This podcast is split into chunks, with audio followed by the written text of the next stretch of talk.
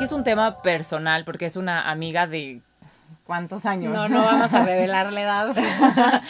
Pero nos conocemos desde que teníamos como siete, yo creo. Ajá. O sea que llevamos como unos 10 años de amigas, pues somos muy jóvenes, pero llevamos muchísimos años de amigas. Y Dani, bueno, ella es Daniela Vecchio, se las presento a todos los que nos están Hola escuchando. a todos, mucho gusto. Tú eres de carrera, eres diseñadora industrial, ¿no? Has hecho joyería, has hecho eh, bueno, ropa, eh, todo. Todo lo que tiene que ver con diseño gráfico, industrial, eh, bueno, de todo. De todo y sigo, y sigo haciendo diseño porque, claro, es una carrera que pues te permite, ¿no? Ser mamá y poder hacer ciertas cosas de diseño, pero bueno, vas bajando un poco el rush del, trabajo. y bueno, ahorita les platico un poco más cómo ha sido este proceso. Y hoy estás aquí porque eres mamá de tres y entonces esto es lo que nos interesa. Exacto. El tema de la maternidad y que nos platiques de un tema que desde un principio lo voy a, decir, te lo voy a decir a ti, lo voy a decir a toda la gente que nos está escuchando. Este, a mí me parece un tema no de, sí delicado y difícil, justo por lo que platicábamos el otro día por teléfono, que mucha gente luego no sabemos cómo hablar o cómo acercarnos, como que no quiere ser irrespetuoso, pero quiere estar seca, pero a la vez no sabes bien. Entonces vamos a platicar de un proceso eh, personal, de un proceso difícil que es darle sentido al sufrimiento después de la pérdida de un hijo. Exactamente. Dani, bienvenida al atelier de mamá. Todo No, pues muchas gracias a ti por recibirme, por darme este espacio, por permitirme compartir este tema que finalmente quiero que sirva no solamente a las personas que estén pasando por algo así, que irónicamente son muchas, ¿no? O sea, la verdad es que la pérdida de un hijo no solamente puede ser un hijo como nosotros lo pensamos, una persona que tiene un hijo de 7, 8 años, ¿no? Viene desde la pérdida que puede ser gestacional, que también es muy dolorosa y que es muy común, hasta la pérdida de un bebé recién nacido, la pérdida de un hijo mucho más grande y pues ninguna es más difícil que la otra, ¿no? O sea, son procesos, son cosas que pasan y creo que es importante poder hablar del tema porque yo, que yo lo, lo viví, a mí me tocó vivirlo, he aprendido mucho y he descubierto que es un tema que no se habla. Es un tema muy complicado. Es un tema al que la gente le tiene mucho miedo porque es uno de los mayores miedos, ¿no? Cuando eres papá es tu peor miedo. Entonces, cuando, cuando ves que alguien está pasando por eso, es muy difícil poder acercarte o poder como, como entender lo que está viviendo esa persona porque te paraliza. Sí. Entonces, bueno, lo que yo quiero hacer un poco aquí y compartirles es eh, tratar de llegar a estas personas que están pasando por eso, que han pasado por eso, pero también a las personas que no han pasado por eso, compartir un poco el aprendizaje que hemos tenido, eh, pues mi familia y yo, en base a este tema, ¿no? Que, nos tocó, a esta experiencia que nos tocó vivir. Entonces, pues les platico un, poco más. adelante. Este, bueno, como les decía Maya, yo la conozco desde hace ya uh, muchos. Este, nos conocemos desde hace mucho y hoy la vida nos pone acá otra vez para, para nos, te, te, va te vas encontrando con distintas situaciones y aprovecho, ¿no? Para, para pues contar un poco lo que, lo que, lo que nos pasó. Este, yo les cuento un poco de mi vida. Yo, eh, me dice Amaya, ven a hablar de emprendimiento. Bueno, este, mi mayor emprendimiento hoy en día es dedicarme a ser mamá y creo que también es un tema que ahora está un poco este poco valorado, ¿no? O sea, si eres solamente mamá, porque claro, la situación y la sociedad te exige ser mamá y ir al gimnasio y, aparte tienes que hacer este algo por ti y aparte entonces, bueno, en mi caso, mi familia, mi esposo y yo decidimos que yo me dedicara mucho más a mis hijos y a mí me ha funcionado, entonces yo me dedico el mayor tiempo a ellos, me dedico a mi familia, me dedico a hacer que sean buenas personas o intentar que sean la mejor versión de ellos. Y este, nos casamos mi esposo y yo hace, vamos a cumplir 13 años de casados. y eh, tenemos tres hijos. Eh, primero eh, llega hace ya siete años el más grande, Lucas. Y a mí la vida me ha enseñado eh, a través de los hijos. O sea, creo que los hijos pueden llegar a ser nuestros maestros de vida porque te enseñan todo. Te enseñan la paciencia, te enseñan eh, tus errores, te enseñan. Son tu espejo. Son tu espejo, ¿no? Entonces, a mí y a mi esposo nos han enseñado muchísimo la maternidad. Eh, tenemos primero a Lucas, que viene con nudo verdadero, doble circular de cordón, y ahí es cuando entiendes que Dios decidió que él estuviera aquí, porque él tenía otra misión y llega y nos hace papás y nos inaugura como papás y ahí es donde empezamos este pues todo el, proceso el, caos. y este y también la felicidad que es la, maternidad y este y bueno y luego llega mi otro hijo que hoy tiene cuatro con otra personalidad completamente diferente y ahí es cuando todavía te puedes dividir en dos, ¿no? En el, en el grande y en el chiquito, y medio que empiezas otra vez a realizar tu vida, porque ya Blas cumple tres, tres años y yo digo, bueno, pues ya este, voy a empezar otra vez con mis proyectos y ¿qué crees que no? Porque estás embarazada. y entonces me entero que estoy embarazada y pues la verdad al principio me costó mucho trabajo, ¿no? Porque yo dije, ¿cómo? ¿Otro? ¿No? Mi vida profesional y empieza ahí como este chip egoísta de, este, yo tenía pensado esto y yo tenía pensado el otro, pero bueno, eh, empiezas a procesarlo y después dices, qué emoción y nos dicen que va a ser niña y bueno, la locura en la casa, llega la niña, la princesa y, y entonces yo empiezo a disfrutar mucho el proceso del embarazo porque como era niña, digo, ah, bueno, el cuarto y pues todas estas cosas que vas preparando, ¿no? Pero aparte, aquí pues en Tani es detallista de todo lo que hace y entonces los cuartos de sus hijos son de revista, hecho por ella y dedicado y se ve que, o sea, yo cuando, cuando o sea, fui a tu casa y decía, es que es una casa divina, pero aparte, o sea, los cuartos se ve tanta tu personalidad, o sea, la, eh, o sea, la cobija, ¿no? La almohada que le compras y fue como, esto va a combinar con la pared, porque entonces la pared tiene el mismo papel tapiz o del estilo de la sábana para que... entonces todo es muy bonito y todo es con ese amor verdadero de mamá y de ilusión, ¿no? O sea, de, de ir dejando como un poco de ti en cada cuarto de tus hijos y en cada cosita que vas Sí, este, yo digo, menos mal no fue la primera, ¿no? Porque ya habíamos pasado un poco ese rush, pero bueno, sí hubo mucha intensidad en el tema de la, de la, bienvenida. Y este, y aquí es donde la vida nos empieza. Bueno, yo hablo por mí, pero también hablo un poco por mi esposo, pero nos enseña tanto en poco tiempo, ¿no? O sea, este aprendizaje que tuvimos, y ahora les cuento por qué. Eh, Flavia venía perfecta después de que mis otros dos embarazos habían sido complicados. El de Flavia fue mucho más sencillo y de pronto, a los 40 días, una bebé que había estado todos los estudios, todo salió perfecto, tiene como, bueno, nunca supimos bien, se le llama muerte súbita, se le paró el corazón y fue cuestión de segundos, se, o sea, la verdad es que yo, yo entiendo que fue un infarto, pero tampoco quise entender más porque no había explicación, ¿no? O sea, también se le llama muerte cuna. Ok. Y es muy difícil porque los papás no tienen una explicación clara de qué fue. O sea, es algo tan repentino y que te hace sentir muy culpable porque pues al final tú piensas que fue un error tuyo y bueno, aquí es donde en cada duelo siempre hay un poco de culpa, pero en una pérdida de muerte súbita es muy difícil procesar esa parte, ¿no? De culpa. Este, yo le estoy dando de comer, de repente Flavia eh, pues se queda dormida y, y, llega, aquí en este momento yo lo recuerdo, lo poco que recuerdo, porque claro, cuando pasan estas cosas te metes como en una nebulosa y empieza a ver policías y paramédicos. Y entonces tú estás ahí parado y dices, es que yo me voy a morir. O sea, es, que, es que yo me voy a morir, o sea, llévame a mí, ¿no? Y, y, yo, yo en ese momento yo ya no entendía cómo iba a vivir. O sea, como que yo lo poco que podía pensar, porque mi cerebro no, no carburó hasta después de mucho tiempo, la verdad. O sea, por eso tengo muy borrada esta parte y cuando la trato de recordar, la tengo completamente borrada. Este, es muy difícil, ¿no? Te meten en una nebulosa y entonces por ahí empieza a haber movimiento y te explican y tú te sientes en un como túnel oscuro ¿Y qué pasa? Cuando acabas de tener un bebé, o sea, y esto le pasa también a mucha gente que pierde a sus hijos cuando está en el hospital. En mi caso ya tenía 40 días, yo ya estaba dada de alta.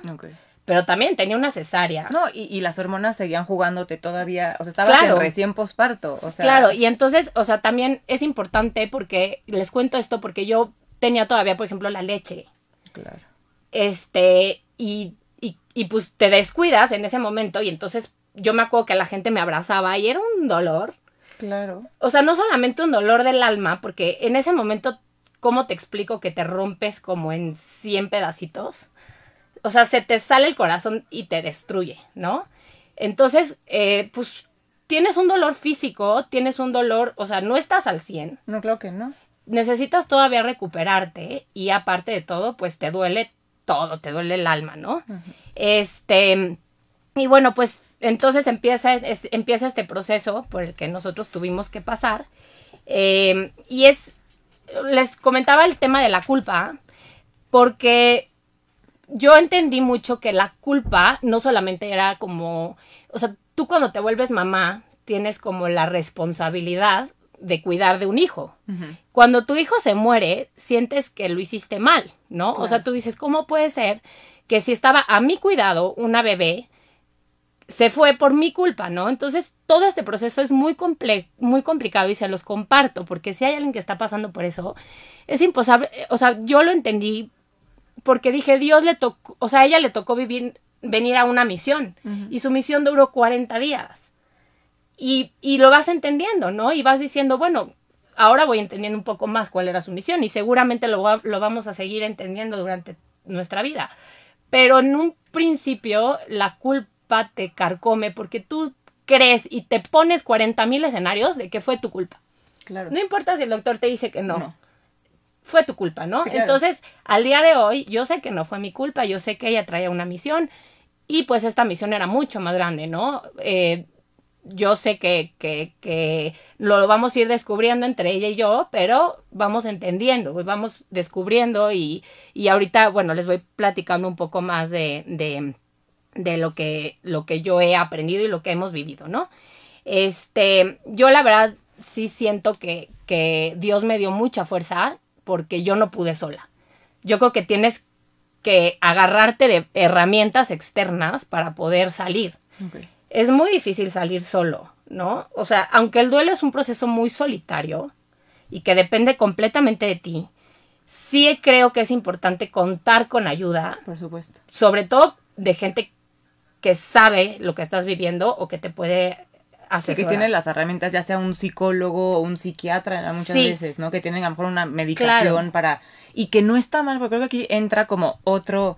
Yo en, uno, en un principio decía que este tema me parece un poco tabú, no sé si tabú es la palabra correcta, pero al menos es un, un tema que se habla poco, porque, y lo platicábamos ayer por teléfono, muchas, o sea, crecimos en una sociedad en la que hablar del duelo ajeno o del dolor ajeno nos incomoda o nos duele o no sabemos, nunca se nos dijo cómo tienes que reaccionar ante, siempre te decían, tú dile que lo acompañas en su dolor, que estás con él, ok, pero más allá de nada más esas palabras, de ese día del velorio a lo mejor, viene ya una vida después sin esta ser que murió, entonces quieres acompañarlo y estar, entonces no nos enseñaron como sociedad a, decir, a qué tenemos que decir, qué hacer y tal, entonces creo que sí son como eh, temas, eh, ¿no? Que, que a veces como amigo dices, ok, quiero estar, o como hermana o como papá, no quieres estar cerca y no sabes cómo, y creo que aquí es muy importante lo que estás diciendo, acercarte a las personas que tienen las herramientas para ayudarnos, porque muchas veces el, el amigo nos, sí, no te da confort y te da a lo mejor un hombro que llorar, pero muchas veces necesitas a alguien que te saque también como de ese loop en el que luego te metes como tú decías,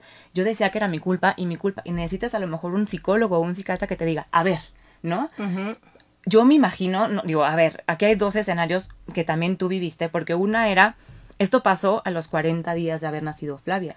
Tú estabas todavía en posparto, que viene el tema de, eh, bueno, el famoso posparto con depresión posparto, con hormonas, con ocho mil cosas. Y aparte está el duelo que tenías, o sea, tienes que vivir, ¿no? Pero en tu duelo estaba el posparto y yo me imagino, no, no sé, toda, seguramente ya te lo han de haber dicho, a lo mejor los químicos del cerebro también llega un momento en el que se han de tener que mover por este dolor tan fuerte y por algo que te sacude tan fuerte. Entonces, tienes dos orgánicamente necesitas apoyo de dos cosas, ¿no? En tema hormonal, a lo mejor el tema eh, cerebral, el tema emocional, todo esto, que no está mal pedir a lo mejor una ayuda medicada. Obviamente por un experto que te diga qué, cómo lo tienes que ir tomando y tal, pero creo que también es un tema que nos da miedo de pronto decir, fui al psiquiatra porque yo ya no podía más con este dolor. Y no está mal. Y no da pena decirlo. Si lo necesitaste, adelante. Claro, claro. O sea, honestamente el duelo te, te hace eh, llegar a un nivel tan chiquito, o sea, te sientes tan frágil, tan humilde, que, que empiezas a necesitar herramientas, ayuda. ¿no? A mí me- pasó mucho que la gente te quiere ver bien. Entonces, como te quieren ver bien, te ofrecen sus herramientas, lo que a ellos les ha servido, ¿no? Oye, yo tengo eh, un psicólogo, oye, yo tengo... Entonces, yo tenía un abanico de recomendaciones que en ese momento de shock no podía ni siquiera eh, eh, pensar, o sea, no tenía ni siquiera la fuerza para levantarme a un psicólogo. Claro. O sea, yo lo primero que, que sentí y lo primero en lo que me enfoqué fue, primero tengo que hablar con estos dos niños Sí. y decirles que su hermana se murió. O sea, nadie me ayudó. ¿Cómo lo hiciste, Dani? Pues, mira, yo sé que ¿Quién? O sea, Dios me ayudó porque fueron cosas que si me preguntas hoy que les dije no me acuerdo.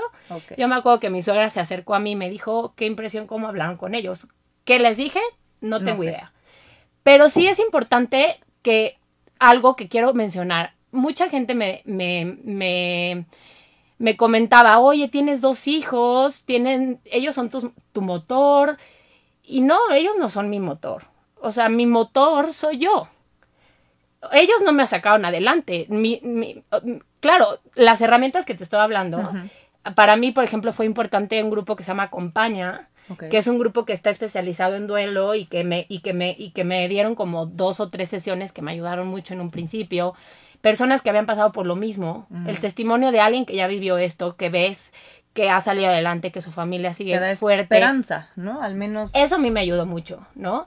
Este, pero no eres nadie tu motor. Tu motor eres tú y es muy difícil y te tienes que esforzar mucho porque solo no sales y tú decides en qué papel te qui- quieres jugar, ¿no? Desde el principio yo dije, a ver, no nos vamos a hundir como familia, eso es, es claro, vamos a seguir adelante, vamos a ver cómo lo vamos a resolver, pero las primeras semanas no, no puedes pensar, ¿no? No, no. Y sí llegué con una psicóloga, la psicóloga lloraba. Yo dije, bueno, si la psicóloga llora, o sea, ella, ella no es la indicada. Ajá. Pero claro, hay unos psicólogos que, que están especializados en duelo que son maravillosos. Yo leí muchísimo. A mí la- me dio como una sed de lectura impresionante. Entonces llegué a varios libros que me ayudaron también. Yo creo que la lectura es un buen, es una buena herramienta. Este, gracias a Dios no tuve que, que usar muchas herramientas que me recomendaron de chocongos y lamesapos y no llegué ahí, gracias a Dios, este, tuve buenas recomendaciones y las herramientas las tienes que tener siempre. Sí. O sea, yo ahora me estoy en, en, en un grupo de apoyo que me sirve mucho porque, ¿qué pasa? Todo el mundo cree que el duelo tiene un tiempo y, y sí te empiezas, a- o sea, te empiezas a, a, a ver bien, te empiezas a ver que eres otra vez tú. Entonces las personas dicen, ya, Dani, Ya, está bien Ya pasó. ya pasó, ¿no? Este, y, y hay momentos en los que vuelves a caer y vuelves a necesitar que alguien te ayude y estos grupos están siempre y son súper buenos y yo se los recomiendo mucho porque son personas que están especializadas en el tema, que ya pasaron por eso y las experiencias de las demás personas que están pasando por eso te van nutriendo y te van ayudando a entender que tú no estás loca y que lo que sientes está bien y que es aceptado estar mal. Claro. Y que también se vale decir, hoy no, hoy no estoy bien, este, porque son procesos, ¿no? Y no quiero hablar tanto como del proceso del duelo, porque el duelo sí tiene sus pasos y me los repitieron y todo el mundo me los contó.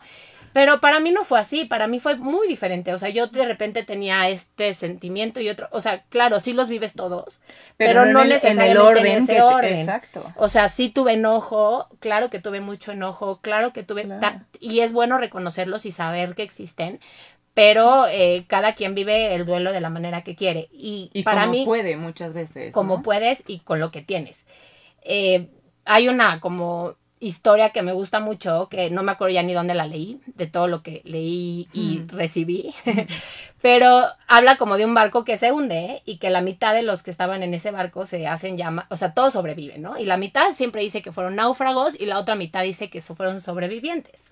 Entonces aquí es donde tú eliges cómo quieres ver la vida, ¿no? O sea, si te vas a estar como Pues sí. víctima y te vas a lamentar porque, o sea, a ver, claro, es algo muy fuerte perder un hijo, Sí, sí. pero no puedes vivir toda la vida con ese, con ese, con esa careta de, de, de víctima, ¿no? Es, y, y yo, algo muy, muy, muy importante que quiero compartirles y que me- sí lo quiero compartir porque mucha gente te, se acerca a ti y se refiere a ti como, como, ah, qué valiente.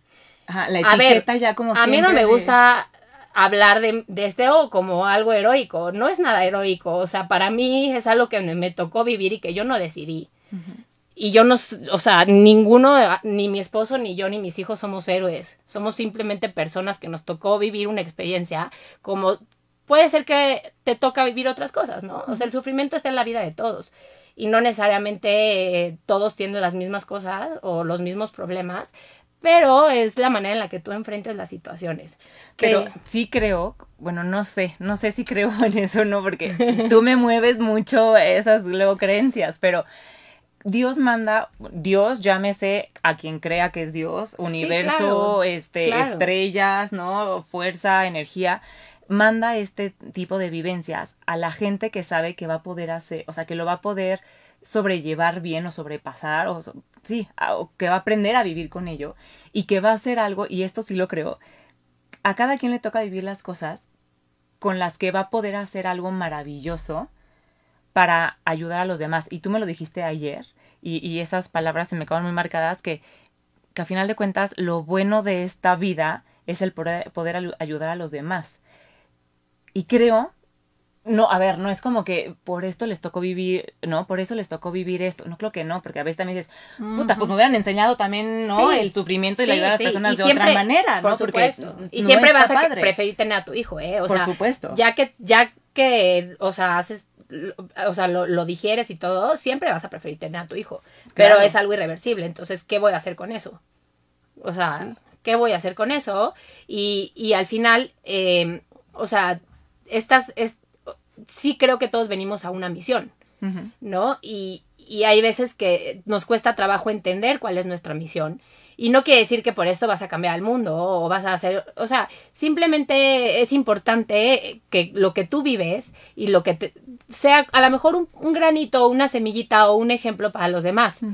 Y lo decíamos ayer, no es, no es nada más el voy a cambiar el mundo entero. A lo mejor vas a cambiar a la persona que está al lado de ti. Claro. A lo mejor ayudaste a tu mamá a entender algo en este proceso que ni ella había entendido. Claro. En, en un momento me dijiste que un familiar también como que en un momento como que dijo, ok, ¿no? A lo mejor a esa persona Claro. le enseñaste a, está bien que llores por esa pérdida que tuviste, porque a ver, seamos honestos, ¿no? Todos los que estamos aquí, los que nos están escuchando, nos están viendo, crecimos en una sociedad en la que los hombres no está bien que lloren, está mal visto que los hombres lloren, ¿no?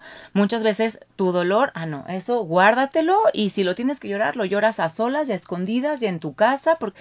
y poco a poco hemos cambiado eso de no, claro que sí, los hombres lloran y puede, les puede doler y el, y el duelo y el dolor lo puedes llorar en público y está bien que pidas ayuda, eh, ¿no? Que levantes la mano y que digas, no puedo sola, o Claro. ayúdenme, ¿no? Y, y creo que eso lo hemos ido cambiando un poco y que esto que has hecho tú, o sea, todo, todo eh, estos meses que, que han hecho como familia, yo creo que ha tocado a muchas otras familias que estamos alrededor de ustedes. Y no es que no lo supiéramos, simplemente es, lo estás viendo en práctica y en carne viva decir, sí es cierto. O sea, a veces es como una sacudida, ¿no? El ver estas Sí. experiencias de decir, híjole, y nosotros quejándonos por una estupidez o, o tú, como ayer también lo decíamos, ¿no? Dentro de tu día siempre va a haber algo que está mal. Dentro Claro. de tu día va a haber algo que te va a poner de malas, que te va a chocar, que vas a decir, carajo, no es que... Sí, pero también hay un millón de cosas más que están increíbles y que te pueden sacar una sonrisa y que a lo mejor y damos por entendido o quedamos por, ay, sí, no pasa nada, mañana. ¿Y si mañana no? Claro. Claro. ¿No? Sí, o sea, hay que, hay que siempre Muchas ser. Empáticos con nosotros mismos, ¿no? Eso. Y entender que hay momentos en los que también tenemos que nosotros, o sea, a ver, yo ahora que he vivido este sufrimiento que es tan fuerte y que no se lo deseo a nadie porque realmente es un dolor muy, muy profundo, pero también el sentimiento se puede ofrecer, se puede... Se, ¿Cómo? yo, yo creo que el sufrimiento no es una, o sea, al momento de, de pasarlo, ¿no? Yo le llamo pasar el desierto descalzo, lo que hemos vivido. Ok. O sea, al final ves una luz y la empiezas a ver cada vez más clara. Pero es el sufrimiento a veces yo lo yo creo que si lo que si lo vives, o sea, lo tienes que pasar. Sí. No, lo tienes que vivir, tienes que pasar para empezar a ver las cosas positivas. Porque no lo puedes tapar. No. No. no, puedes decir aquí no pasó nada. Y, y el problema es que también, por ejemplo, ahora hay una ley que se está haciendo que se llama la ley de la cuna vacía, que también apoya mucho a los papás, porque cuando un papá tiene una pérdida de un hijo, en muchos trabajos tienen que regresar a trabajar al siguiente día. No, bueno. Y, y al final tienes que ser empático contigo, tienes que tener un poco de, o sea, paciencia en ti para entender que vas a estar bien, pero que en ese momento no estás bien. Y, que, el sufrimiento es momento que se vale estar mal. Se vale estar mal y creo que el sufrimiento no es malo, eso es parte de la vida. Y el sufrimiento también te hace entender y te hace valorar las cosas y te hace ver luego las cosas buenas.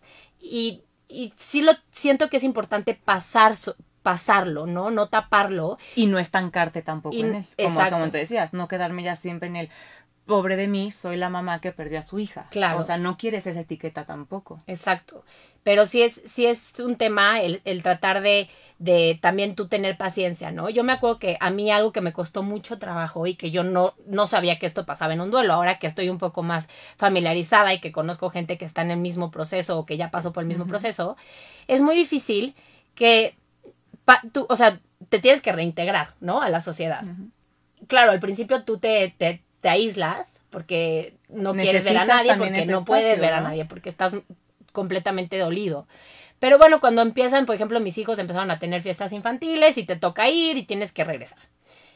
Y la sociedad te, te teme. O sea, al final hay mucha gente que sí tiene la fuerza o el valor para enfrentarte o darte un abrazo, decirte cómo estás. Pero muchas personas no saben qué decir y te evitan. Entonces es como una cara que hacen así cuando te ven como de, como de miedo. miedo. Entonces, para la persona que está pasando por un duelo, no solamente es la pérdida de su hija, es que vienen muchas otras pérdidas. La gente se aleja y mejor se va. Y hay gente que se va. Y es, o sea, es doloroso porque los que tú creíste que a lo mejor iban a estar por siempre no lo van a estar. Y a lo mejor también es una es un proceso en la vida en la que es una, limpia de amigos, ¿no? De, personas que, que pues sabes que no, no supieron o no pudieron estar para ti. Pero también luego es importante, o sea, el, el, reintegrarte en la sociedad, que es muy complicado, pero lo vas, a mí me sirvió mucho como decirlo, ¿no? Tener que hablarlo con las personas y decirles, oye, aquí estamos, estamos bien, no te preocupes, puedes hablar con nosotros. Entonces ya cuando la persona entiende que ya estás ahí en la fiesta y que ya pudiste salir y que ya pudiste ir, pierden un poquito ese miedo, pero para el que está en el proceso de duelo es muy complicado luego volverse a integrar. Claro. Este, yo me acuerdo una vez que, que llegué a un evento y puse mi bolsa en una mesa y desaparecieron. Yo vi cómo se fueron, ¿no? Y duele, porque dices, oye, a ver, o sea, no te va a pasar lo mismo a ti, no porque te acerques a mí te voy a apestar o te va a pasar. Si te voy a contagiar o qué. Entonces, es complicada el, regresar, pero a mí me sirvió mucho enfrentarlo y hablarlo y decirle, oye, no te preocupes, podemos volvernos a ir a desayunar. Ay, qué paz, Dani ya está bien. Y también algo muy difícil y que no estoy diciendo que sea algo que ya, ya lo logramos al, al, al 100, es el perdonar, ¿no? O sea, hay veces que tienes que perdonar a las personas que en ese momento no pudieron estar porque no todo el mundo está pasando por una etapa en la que puede estar contigo, te puede acompañar o puede ser empático en ese momento.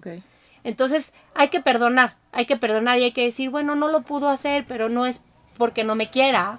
A lo mejor no sabía tratar no puede estar en esta situación, no lo pudo enfrentar, porque a lo mejor él tuvo un duelo que no que, no, nunca cruzó, como decía, ah, y, le detona muchas cosas. Entonces hay que, o sea, a mí el ir perdonando me sirvió mucho también como para ir soltando este enojo y para pues volver otra vez a, a ser tú, ¿no? A ser tú en todos los aspectos y regresar otra vez al mundo y decirles, aquí estamos de vuelta y podemos volver a ir a una fiesta y nos pueden volver a invitar y no te preocupes, podemos volver a ir a un bautizo.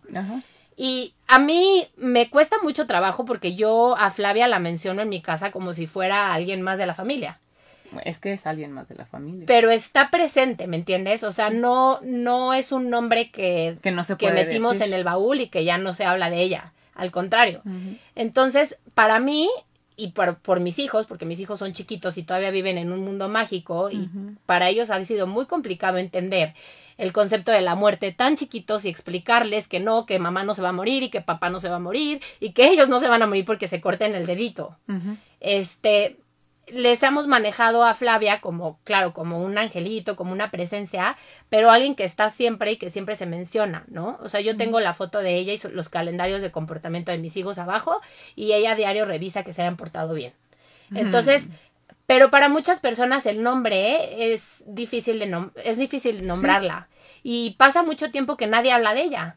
Entonces, tampoco quieres que estén todo el tiempo hablando de ella, ¿no? Pero es difícil que nadie la mencione. Recordarla. Y muchas personas que viven el duelo de un hijo dicen que a veces pasan años que nadie vuelve a mencionar el nombre del hijo. Entonces, yo creo que no, no, es, no es fácil porque no sabes en qué momento sí mencionarlo o no mencionarlo, pero si la persona que está pasando por el duelo lo menciona, pues puedes continuar, ¿no? O sea, exacto, porque al final es alguien que existió y no porque no te lo menciones se te va a olvidar. a ver, tú como, mamá, Exacto, tú como mamá que, que, perdiste a Flavia, lo que quieres es que los demás no lo olvidemos, o sea, que sepamos que, que, Flavia existe, eh, ¿no? De manera distinta, ¿no? Porque yo veo a tus hijos y digo, ay, sí, mis sobrinos güerititos, ¿no? pero claro, tengo una sobrinita también acá acompañándonos que, bueno, tenía 40 días, ¿no? Y que seguramente estará con, con mi hija, con la que tuvo, no, ella no nació, ¿no? la cuata de día que pues estuvo mucho menos tiempo con nosotros, pero que a lo mejor están por ahí jugando y, y, sí, me gustaría imaginarlas así, ¿no? Como que están ahí, pero sí, o sea, igual nombrarlas y a lo mejor recordarlas de cierta manera, porque yo creo que como alguien que a ver, cuando se mueren nuestros abuelos y así, que es como la, la parte natural de la vida, ¿no? Que se muere el mayor, lo quieres recordar. Sí, claro. Y platicas de ellos, ¿no? Y te acuerdas de anécdotas y te ríes y dices, ay, no, esto le hubiera encantado al abuelo, esto, no manches, te acuerdas de esto. Y te, te gusta recordar a los abuelos. Cuando mueren los papás, me imagino es lo mismo, quieres recordar a los papás y este, ¿no? Entonces, cuando muere un hijo, dicen que no tiene nombre, ¿no? Que, que cuando, o sea, que eso es lo que no, porque cuando muere tu esposo eres viuda, cuando mueren tus papás eres este, se me acaba de ir, perdonen cómo se, bueno, este ¿Cómo se llama? huérfano. Huérfano, exacto, huérfano. Pero cuando mueren los hijos, no tiene un nombre. Sí, no tiene Pero no por eso significa que no quieres recordar a esa persona. O sea, a ese niño, a esa niña, ¿no? O sea, y como decías, no lo hace más fácil o más difícil si mueren al mes, a los dos años, a los treinta. Al, final de cuentas es tu hijo. Y entonces tiene que, tienes que recordarlo, tienes que platicarlo. Claro, cada quien vive el duelo diferente porque hay diferentes personalidades. Hay gente que a lo mejor dice, no, yo no quiero platicarlo y yo vivo mi duelo de otra manera. Pero el duelo lo tienes que vivir y el sufrimiento lo tienes que atravesar como lo decías. Sí, es importante, lo tienes que atravesar. Y eso que decías de, de cuando muere un hijo, yo creo que, pues, te, por ejemplo, cuando te casas, tienes un cambio de vida, ¿no? Cambias tú. Cuando tienes hijos, pues es un súper cambio de vida. Y yo creo que cuando se te muere un hijo, cambias mucho más. O sea, es un cambio de vida de 360 grados, te reinventas. Esto obviamente lo vas haciendo poco a poco, paso a paso, pero te reinventas como tú te quieres reinventar, ¿no? Porque le tienes que encontrar un significado. Por eso te, te sugería el tema como encontrarle un significado, o sea, un sentido es que si no le encuentras sentido no puedes seguir, ¿no? Le tienes que encontrar un sentido a esto, porque si no es muy doloroso, o sea, aparte de que es muy doloroso, no, no, no, no lo logras. No avanza. Este, pero sí es un cambio de vida completo, o sea, mi esposo y yo sentimos que esto nos cambió para bien. Y me acuerdo mucho que cuando yo llegué a Compaña, que es la primer, el primer contacto que yo tuve con, con una fundación, que le estoy muy agradecida porque me ayudaron mucho. ¿Acompaña? Acompaña. Este, me, la persona que me atendió a mí, que son personas que han pasado por lo mismo, entonces les toca acompañarte. Eh, me dijo, lo primero que me dijo cuando hablé con ella, vas a entender que la pérdida de un hijo es un regalo. Y yo dije, ¿cómo puede ser? O sea, ¿de qué me habla? Yo no veo esto como un regalo, pero por ninguna parte. y hoy, hoy por hoy, entiendo lo que me quiso decir. No, no que sea un regalo, estoy diciendo que preferiría ese regalo a tener a mí. no, claro que no pero sí es un regalo de vida porque te hace replantearte muchas cosas y te hace reinventarte y te hace volverte una persona mucho más fuerte. Yo perdí muchos miedos, o sea, si me dices hoy por hoy, yo no le tengo miedo a la muerte porque la verdad es que entiendo que va a llegar y va a llegar cuando tenga que llegar. La verdad es que se nos van a morir muchas personas. Pero tienes que entender la muerte como lo que es, no como algo asustador, no como algo, eh, sino la muerte puede tener su lado bonito, porque al final de cuentas, lo que decíamos, ¿no? O sea, cuando se muere un abuelo, está en ti el que tus hijos, que a lo mejor no lo conocieron, lo, conozcan. Y tú platicas de esas personas y, por ejemplo, en, en el caso de mi suegro murió cuando Lucas estaba chiquitito, no lo conocieron. Pero mi esposo y yo les hablamos del abuelo y la casa del abuelo y las cosas del abuelo y ellos tienen presente al abuelo, lo conocen, pero no lo conocen. Entonces hay que encontrarle las el lado positivo. Por eso cuando yo hablo de Flavia, no me gusta hablar con el tema de la tristeza, porque no, hay que hablarlo de una manera bonita, feliz, este, y el aprendizaje y todas estas cosas positivas que yo, yo creo que tú siempre tienes la opción de tener una visión sobre las cosas y la perspectiva que tú le puedas dar a las cosas. Y puedes buscar siempre verlo con una perspectiva positiva, ¿no? Y siempre en todo hay una perspectiva positiva. Y la verdad que es difícil llegar a entenderlo como una manera positiva. y muchas veces no lo entiendes como una manera positiva. Y hay días que tienes o sea, pasan fechas difíciles. Por ejemplo, Navidad es una fecha para mí fue muy difícil. Y ahí es cuando entiendes que tienes que volver a encontrarle la manera positiva. y volver a leer ese libro que te sirvió. Y volver a agarrar esta información. Y volver a decir, es que hay cosas que, que nos vino a enseñar muy buenas, ¿no? Y eso es lo que, por eso te agradezco que, que me des esta oportunidad de compartir lo que ha sido para nosotros este pequeño aprendizaje que de vida que ha sido de verdad muy lindo al día de hoy.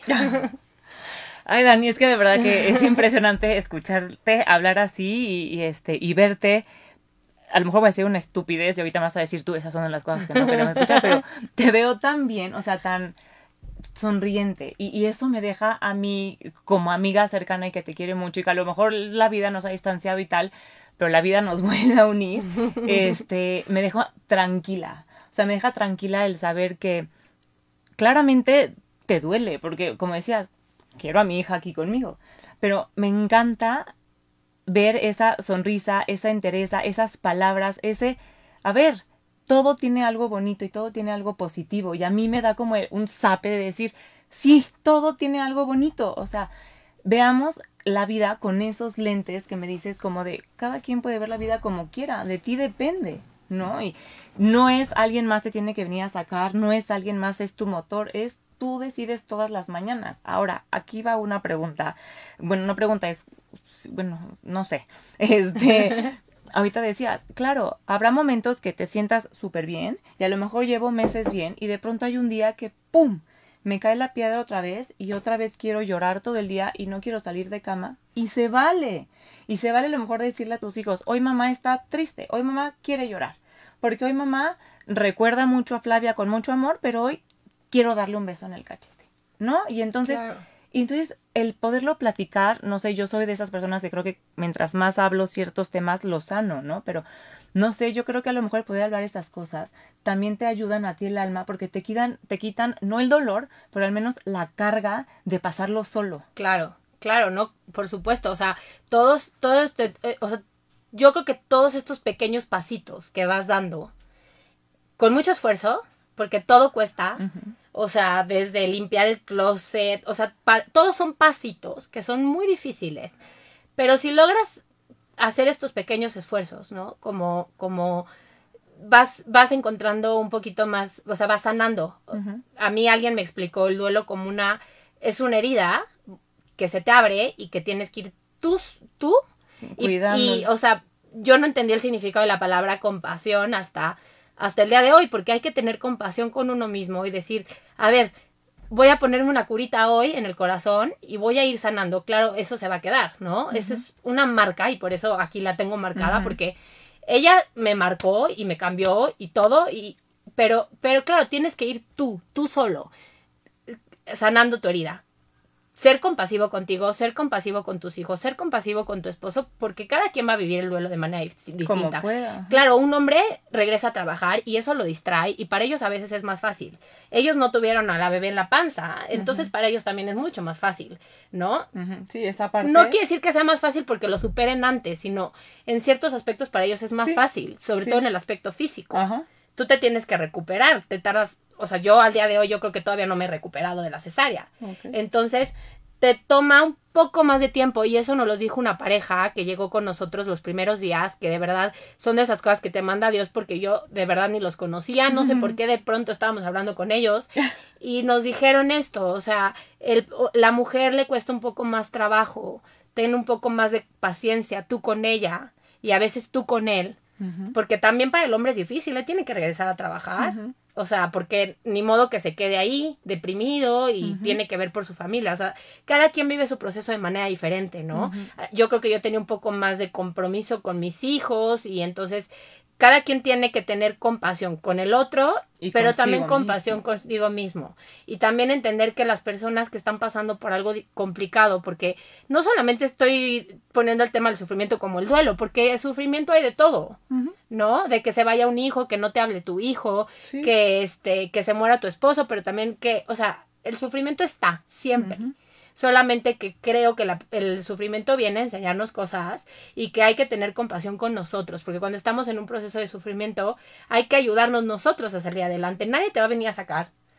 Nadie te va a decir, o sea, sí, te van a recomendar libros. Sí, te van a dar herramientas. Te van a dar herramientas, pero está en pero ti. el trabajo en es ti, tuyo. En ti está el trabajo y a mí te digo, gracias a Dios, mi fe me ha ayudado mucho. Eso eh, te iba a preguntar, ¿tu fe cambió? Sí, mucho porque yo siento que el día que murió Flavia, no sé, como que Dios me agarró y me dijo, no te preocupes, no estás sola. Y eso para mí... ¿Se volvió más fuerte tu fe? Mucho más, mucho más. Yo he empezado a conocer a Dios en otras maneras, porque claro, siempre fui a escuela católica y muchas cosas no las entendía, pero ahora empiezo a entender un poco que, que hay más allá algo que, que, que te ayuda, que te ayuda y que tienes que tener algo arriba o sea, sí, a lo que le quieras a lo rezar. que tú le quieras llamar, pero si no tienes fe en algo y no sientes, por ejemplo, en mi caso, ¿no? El saber que mi hija está allá y que sigue allá, porque si no, ¿qué? ¿Dónde quedó? ¿No? ¿Dónde está esta persona? ¿Dónde están todos los que ya no estamos aquí? están, están en otra parte, están bien, y tienes que encontrarle este sentido y esta fe para creer que más allá hay algo y que todos vamos a irnos, porque todos nos vamos a ir. ¿Cuándo? No sabemos. Pero cuando estamos acá, pues hay que hacer lo que, lo que se puede. Y a mí mi fe sí me ha ayudado a salir de esto y de verdad yo estoy súper agradecida por, por, pues porque mis papás siempre me, me, inculcaron la fe y hoy por hoy la pongo en práctica en esta situación complicada que me ha servido para salir adelante a mí, a mi familia, a mi esposo. Este ha sido un parteaguas muy importante. Es que hay muchas preguntas que quiero hacer, este, que voy teniendo aquí, pero por ejemplo aquí Rocío nos dice, eh, pero cómo trabajar los tres abortos que he tenido y amargarme porque deseo un hijo y no lo puedo tener y otras ni valoran a sus hijos. Sí, mira, o sea, yo también tuve una pérdida antes de esto, de los tres, por eso yo siempre digo que mis hijos son mis maestros, porque desde que me casé me fueron enseñando, ¿no? Pero yo creo que hay muchas personas que a veces pasan por un duelo como el mío, o hay veces que pasas por un duelo que no es reconocido, como la pérdida perinatal. Como o sea, tú vas, tienes tu legrado y aquí no pasó nada y ahí viene el otro. Y no seas ridícula porque ni lo conociste. ¿no? Claro, Mucha y luego entras en una eso. etapa en la que quieres volverte a embarazar y quieres volverte a embarazar y quieres volverte a embarazar. Pero yo creo que la paz la puedes encontrar pensando que tú tienes una misión y no sabes cuál es tu misión. Hay personas que pierden a un hijo y que no logran volver a ser mamás y tú puedes pensar, uy, es que este sufrimiento es mucho peor que el de la mamá que sí fue mamá, pero que... pe-".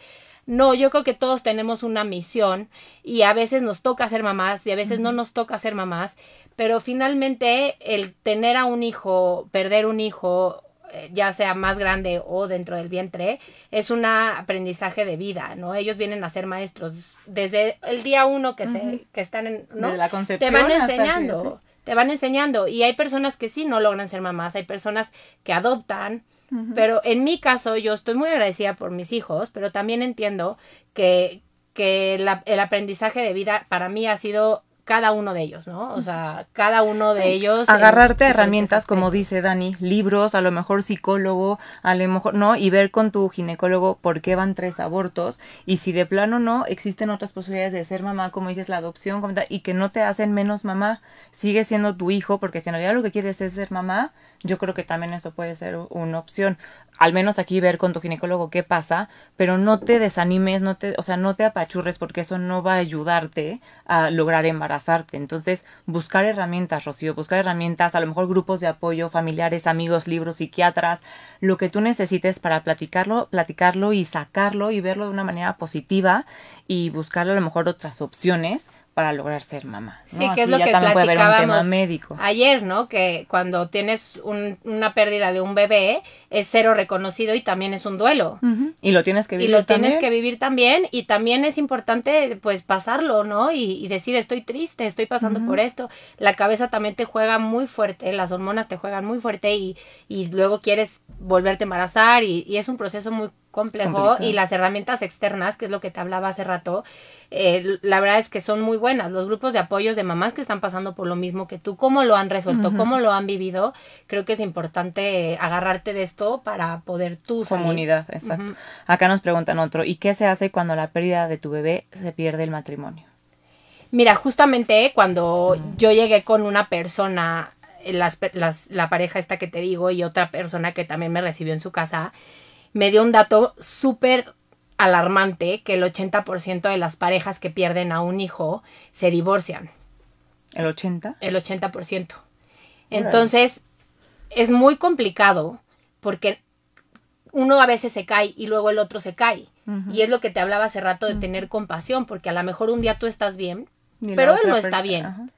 Y, y, sí es un tema complejo, pero eh, yo, yo lo que lo que decidí fue que a nosotros Flavia nos iba a venir a unir, ¿no? Pero claro, una decisión. nadie está exento, ¿no? Yo me acuerdo que un día yo sí quería salir y mi esposo me dijo, yo no puedo ir a la cena de padres, yo no puedo, yo hoy me siento mal. Y a mí me costó trabajo entender que en ese momento él no se sentía mal.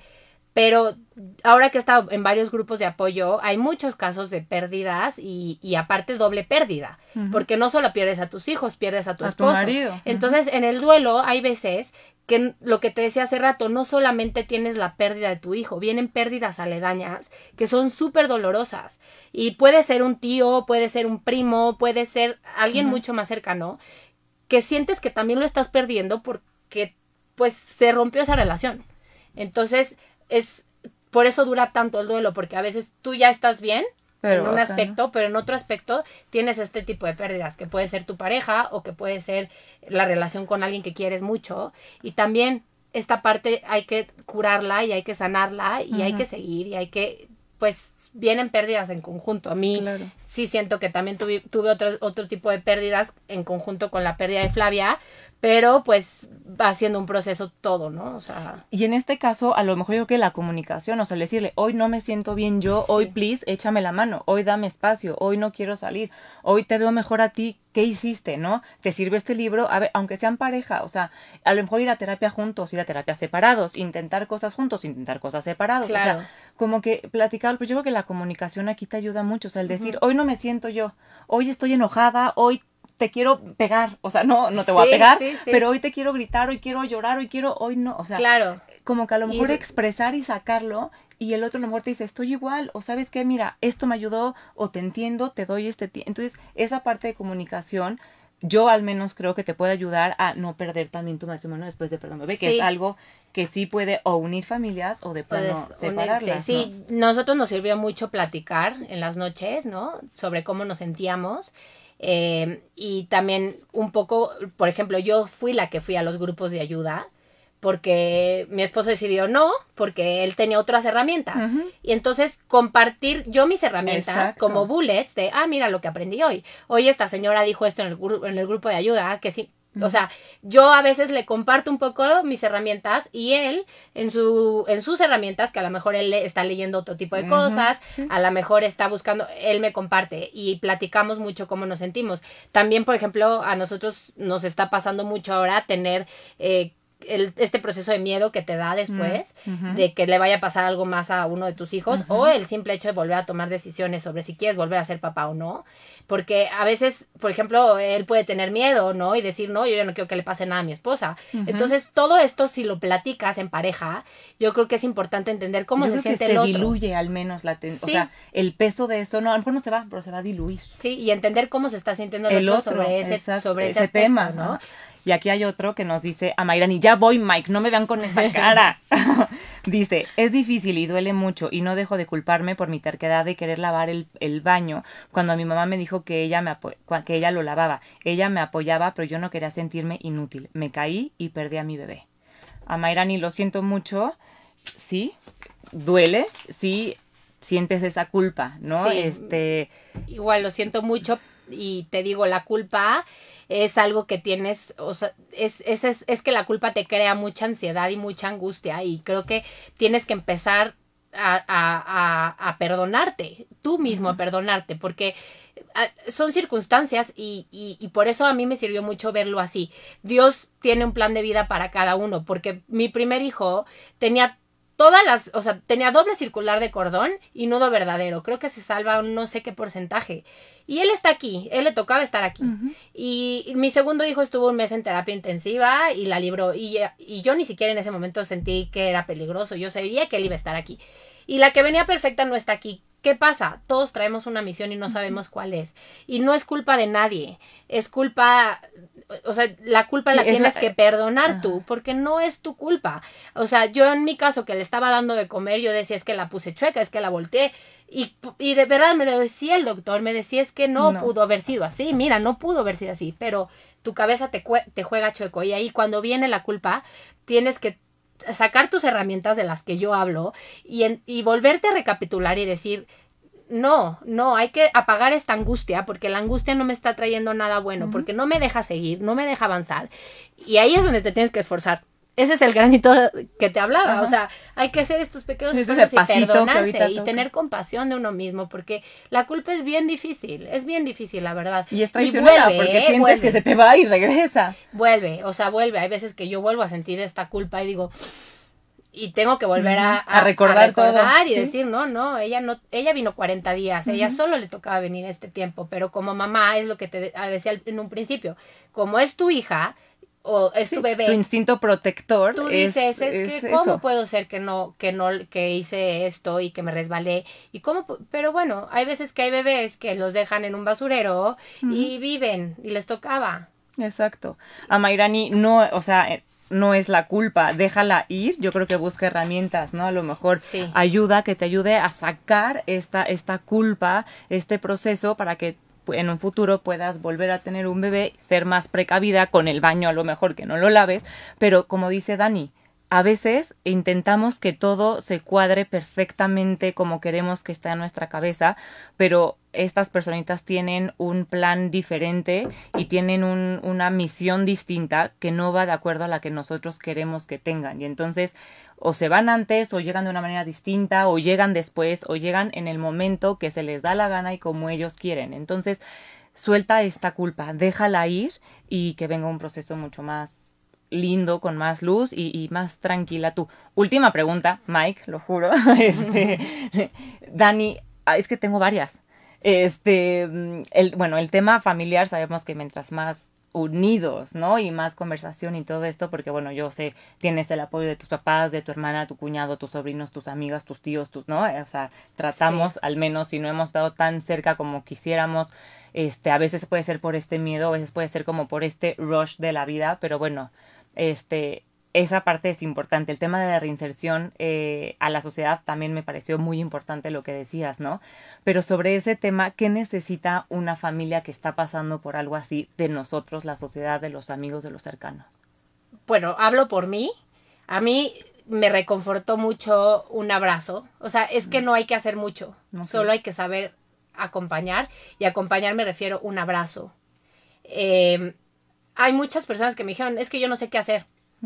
Súper, súper válido. O sea, un emoticon, ¿sabes? Lo que sea que venga del corazón y que realmente sientas que esa persona tiene empatía por ti y por el momento y que está, creo que es, es, es, lo, es lo más que puedes hacer. hay quien se le dan otras cosas, hay quien te puede mandar mucha información porque es experto en un tema, hay quien te puede decir, oye, hice una misa por ella, oye, hice este libro, claro, hay muchas otras cosas, ¿no? Pero el que estén, a mí me costó mucho las, las personas que no supieron estar y que de plano no estuvieron, ¿sabes? Eso creo que es, yo en lo personal aconsejaría que des como un indicio de que estás, el que te nazca, el que puedas en ese momento, pero no el no hacer nada. La indiferencia es muy dolorosa para la persona que lo está pasando.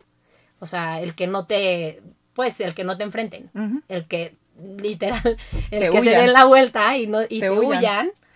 Y tú lo ves, ¿no? Y, y, es, y duele, duele mucho. O sea, es mucho más válido decir, te abrazo y no, no sé, ven, o sea, no, no sé qué decir y te abrazo a quedarte la vuelta por el miedo. Y repito, nos hace estar incómodos. Y mira, nos reíamos mucho, este, Rodrigo, mi esposo y yo, porque nos dijimos que de pronto él se convirtió en Rodrigo y yo en Dani. Entonces mucha gente en vez de saludarnos como antes nos decía Dani. Y pues no, o sea, Dani, ¿cómo estás? ¿No? O sea, sigue siendo tú la misma. No pasa nada, no tienes por qué hablar con sentimientos de, con, con tonito de lástima. Solamente hay que, hay que saber estar, hay y que tampoco está mal el llegar contento con alguien así, que creo que también eso nos pasa mucho por la cabeza. Pero ¿cómo le voy a decir? O, por ejemplo, no, a lo mejor, ¿cómo le voy a contar que estoy embarazada?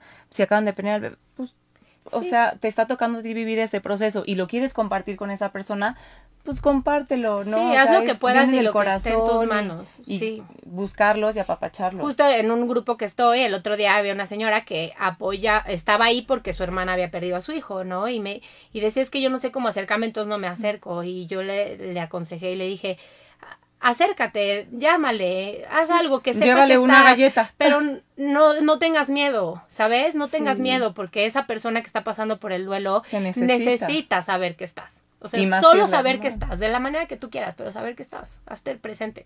Ese sería lo que yo creo que puede, te puede ayudar en un proceso así. Muchas gracias, Dani. Ay, no, aquí gracias por haber estuvo muy padre. El grupo era Acompáñame. Acompaña. Acompaña. Ellos son expertos en duelo y la fundación surge precisamente porque la, la, bueno, la persona que lo, que lo fundó perdió a su hijo, entonces este la, la hizo y a mí, bueno, me ayudó muchísimo. Y como ese debe haber muchos que Hay muchos. busquen, busquen esas herramientas, Hay busquen muchos estos grupos, de mujeres que en estas comunidades yo creo que es, cuando más te sana porque me escuchas y tal. Dani, te agradezco enormemente el que hayas venido a compartir algo eh, tan personal, tan íntimo y de una manera tan bonita.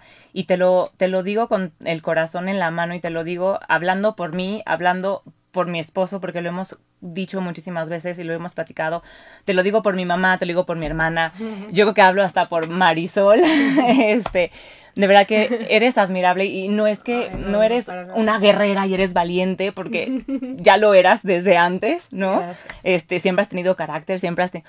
Pero me parece admirable, Dani, eh, la manera en la que hablas em, la manera en la que te preparas para venir a platicar, porque no querías olvidar nada importante. Y creo que la misión que le estás dando y que le estás encontrando a todo esto es divina. Yo te la agradezco. Yo sé que todos los que nos están escuchando y que van a compartir esto, te lo van a agradecer muchísimo porque es un apapacho al alma escucharte. No nada más para los que pierden a un hijo, sino para todos los que estamos en el proceso de la maternidad con miedos de volverte a embarazar, con miedos de, miedos de otra pérdida, con miedos de muchas cosas o con un miedo normal, casual de la vida cotidiana. Eso eres un apapacho al alma te admiro, de verdad, y yo quisiera tener un gramo de la valentía y de la sonrisa que tienes y de la manera en la que has buscado herramientas.